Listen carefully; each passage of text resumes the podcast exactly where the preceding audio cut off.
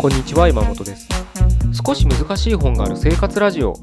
この番組は哲学書や思想書などに興味ある方が私も読んでみようかなと思うきっかけを提供する番組です。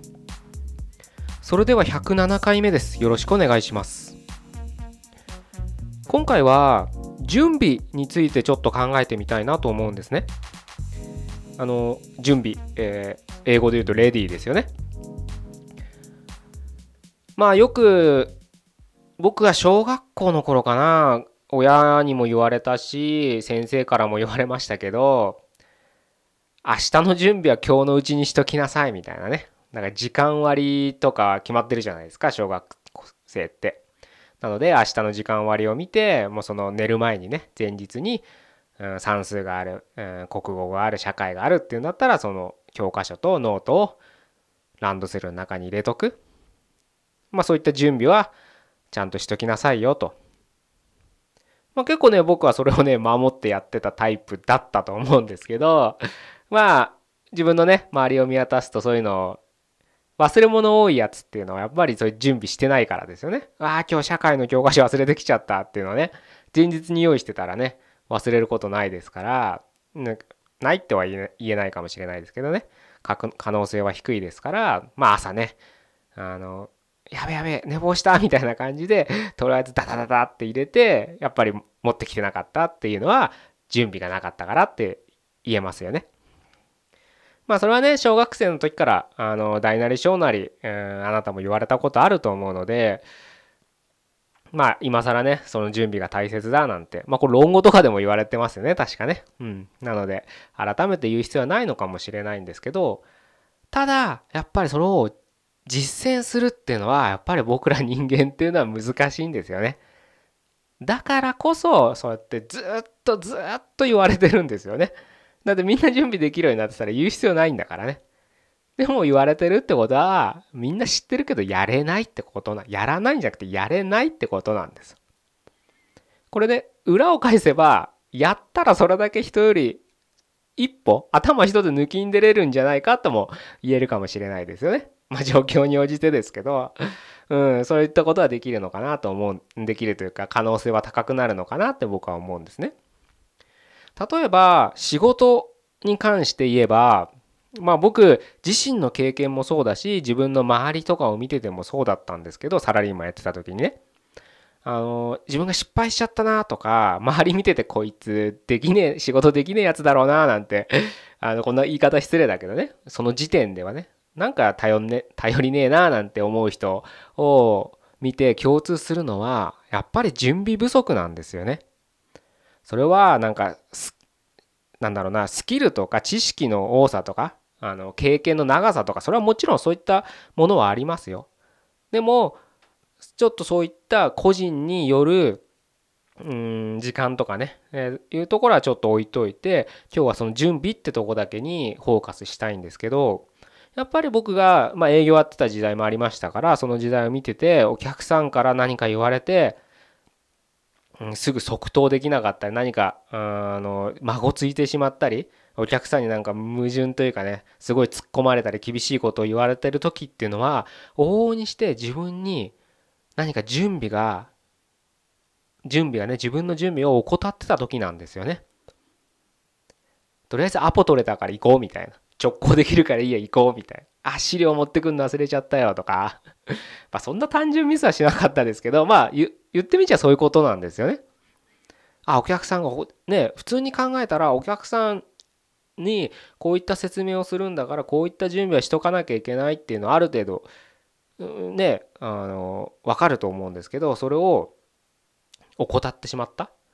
がゆえにお客さんに「いやこれどういうことなの?」って言われた時にちゃんとその証拠？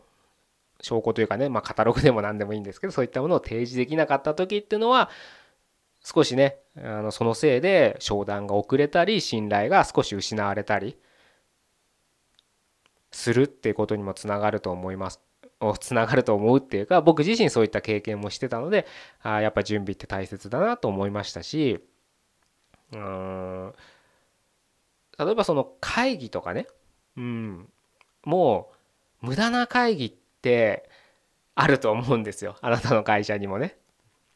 その時は大体無駄な会議は準備されてない会議なんでとりあえず集まるんです。でダラダラとよくわかんないみんな言いたいことだけ言って結局何だったの？これで 1, 1時間で終わったらまだいい方ですよ。2時間とかやる会議ありますからね。僕がいた会社の営業会議なんてまさにそんな感じなんですで数字の報告だけであとはそのマイルポストというかねフォーキャストの報告だったらもう報告して1人10分ぐらいで終わるわけです。でもそういったなことではなくなんかまあとりあえずいろんなあの小言を聞かなきゃいけないお説教を受けなきゃいけないっていうのでだらだらとねほんと半日とかやるんですよね月に1回。今思い返してももう何だったんだろうと。半日どころじゃない。1日やるんですよ。朝から晩まで。昼挟んでねえ。まあそれが彼らのね彼らとか上司の仕事なのかもしれないですけど。もう上司もだから準備がないんです。答え答えは持ってないと思うんですよ。誰でもね。でもその答えを導き出そうとする準備段階すらないからその場で出そうとするからなんでお前ら数字持ってこねえんだ。もっとあのね頑張れよみたいな。そういうなんかなんつうの精神論になるわけですよ。昔の体育会系のね営業みたいに。まあもちろん難しいことだと思うんですけどただ難しいことをやるからそれだけの役職に立ってるわけじゃないですか。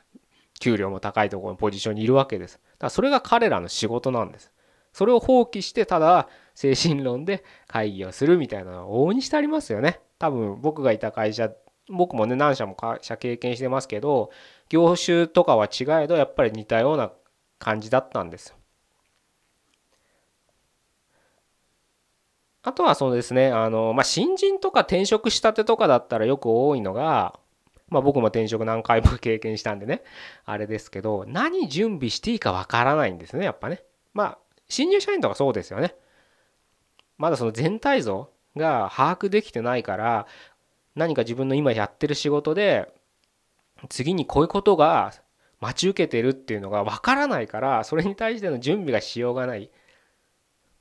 まあそれはしょうがないことだと思うんですけどうん新人に関してはね。でもある程度経験積んでまだその次にこういうことがあるんだからこういうの先に準備しておくの当然でしょうっていうことすらしない人いますよね。ね、それ言われてないもんとか平気で言う人ですよ。やっぱそういう人は旗から見たらなんかね 仕事できねえやつだなってレッテルというかね評判が立ってもしょうがないですよねそれはね。ただいるだけみたいになっちゃいますよねそういう人はね。まあそれでいいならいいですけど結局同じ時間過ごす同じねその仕事をやってて同じ時間を過ごすなら少しでもね自分の何か役に役に立つっていうかね高める方向に時間を使った方が僕は言う意味じゃないかななんては思うんですけどね。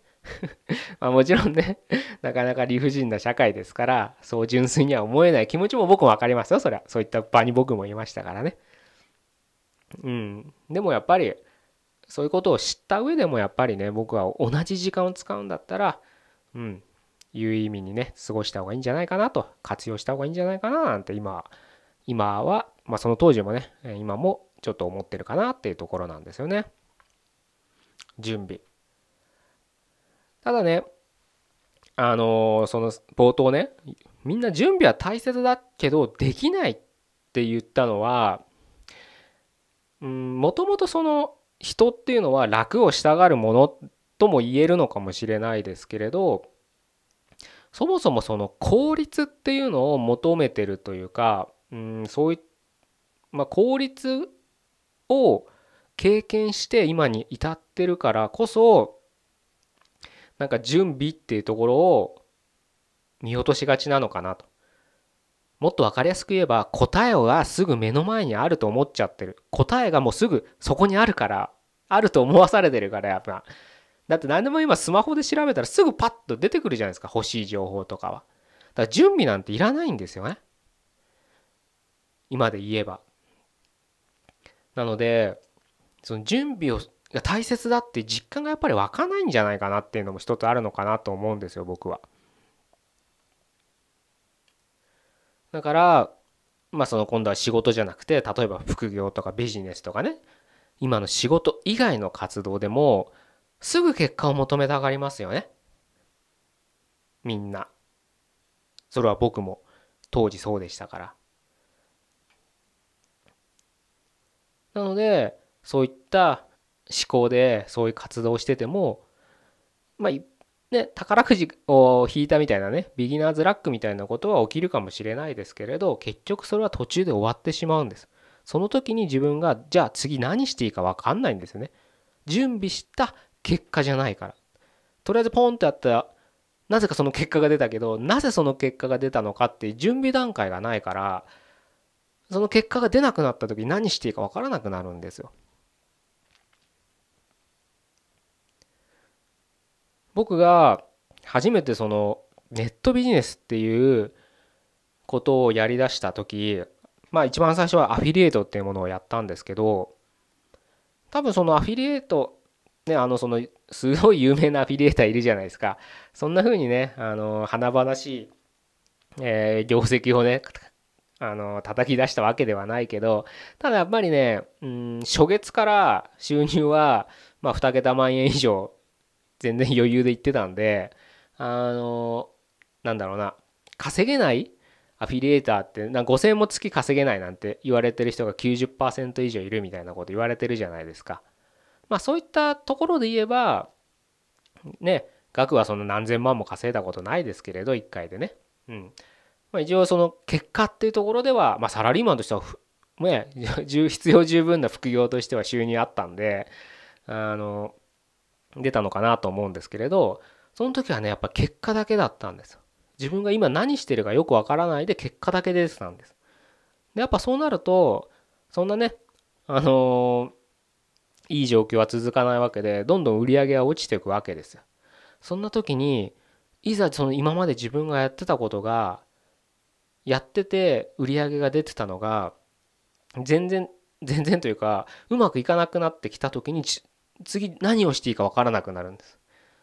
何を今度は仮説検証たするみたいな活動ができないんですもうどうしていいか分かんないんです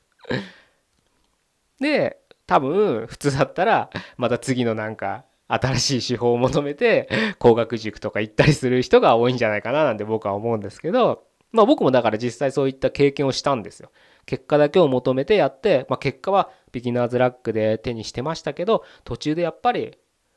うまくいかなくなるその時に自分の中で準備ってものなぜこれをしてるのかっていうのも準備になると思うんですけれどそういったものがないまあハウもホワイも何もなかったってことです。ホワットも。そういったものがなかったから結果だけは得たけどいざその結果がおぼつかなくなった時に何をしていいかわからない。途方に暮れてしまったっていう経験はしてるのでそういったねあのその実仕事今やってる仕事あなたも仕事してると思うんですけれどそういった仕事とは違う活動においてもやっぱり準備っていうのは何事もうん何事もというかね必要なんじゃないかなっていうのは実感してあるんですよね。本を読むだってなぜ本を読むのかっていう準備って言えるかもしれないですよね。とりあえずなんとなくは最初のね興味の出発点だと思うんですけれどまあそれで漫画とかね小説とかだったらそれで全く問題ないと思うんですけど哲学書とか思想書っていうのはなんとなくで読み始めたらすぐ寝れ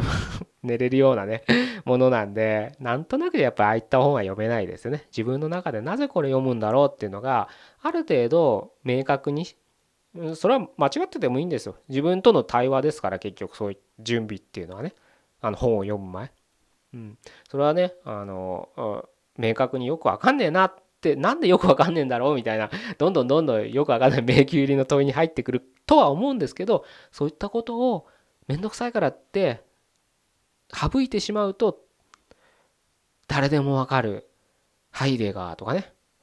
猿でもわかるニーチェとかね。跳躍ニーチェか。跳躍ニーチェのなんとかは別に違う。あれはニーチェとは思わないんで 本当に跳躍だななんて思うんですけどまあそういったとりあえず結果だけ知りたい。ニーチェの思想だけ知りたい。でその誰かが判断した思想だけ知ってニーチェを知った気になってああやっぱ哲学っていいなって言って飲み会の席でなんか偉そうな講釈垂れて満足して終わる。うん。意味ないですよね、それじゃあね。うん。その飲み会の場では少し羨望の眼差しをもらえるかもしれないですけど、そんなものはね、メッキと一緒ですから、すぐもう終わりですよ 想像していただければ、大体想像つくかと思うんですけど、やっぱね、きっとあなたは別にそういった人生を歩みたいわけじゃなくて、何かもっと深いレベルでね、自分の目的というか生きる意義って言ってもいいのかもしれないですけどなんかそういったものをね、えー、多少なりともねあの探してると思うんですよ。多少なりともって言っちゃ失礼かもしれないですけど。やっぱねそういったものをやっぱ見つけるには、うん、準備っていうものはやらなきゃいけないことなのかななんていうふうには思うんですよね。まああの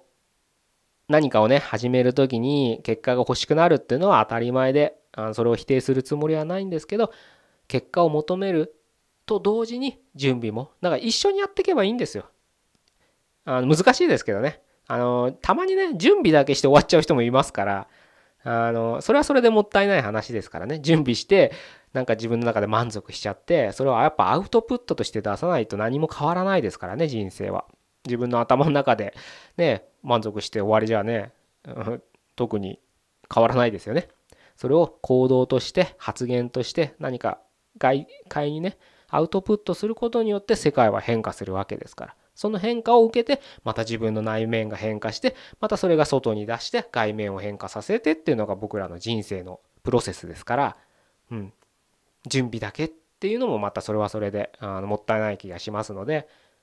できればねあの自分のそのバランス感覚ってあると思うんですけれど準備と、うん、その答えを求めるっていう活動ですよね。それをまあ、僕は並行してやればいいんじゃない、一番効率いいんじゃないかな、それこそ効率いいんじゃないかななんて思うんですけど、やっぱり、あの、活動によってはね、並行してできないこともあると思うんです。何か、そう、文章を書くとかね、何か商材を作るって言ったら、うん、ある程度のやっぱ準備をしないとね、あのそんなそそくさとパッパッパッとインスタントに作れるものではないと思うので準備期間に時間をかけるものだと思うのでねそういった時は並行してできないと思うんですけれどまあそういったところは自分がやりたいことと、え、考えてね、うん、バランスをとってやっていただければななんて思うんですけれど忘れちゃいけないのはやっぱり準備が大切だよってことだけはあのこれはねあなたに言伝えてるつもりで僕自身もやっぱり、うん、準備っていうのはちゃんとやっとこうってあの今でもいつでも何するにでも思ってることなので、うん、それを共有したいなと思って今日はこういう話をさせていただきました。じゃあ以上で終わりたいと思います。107回目でした。ここまでどうもありがとうございました。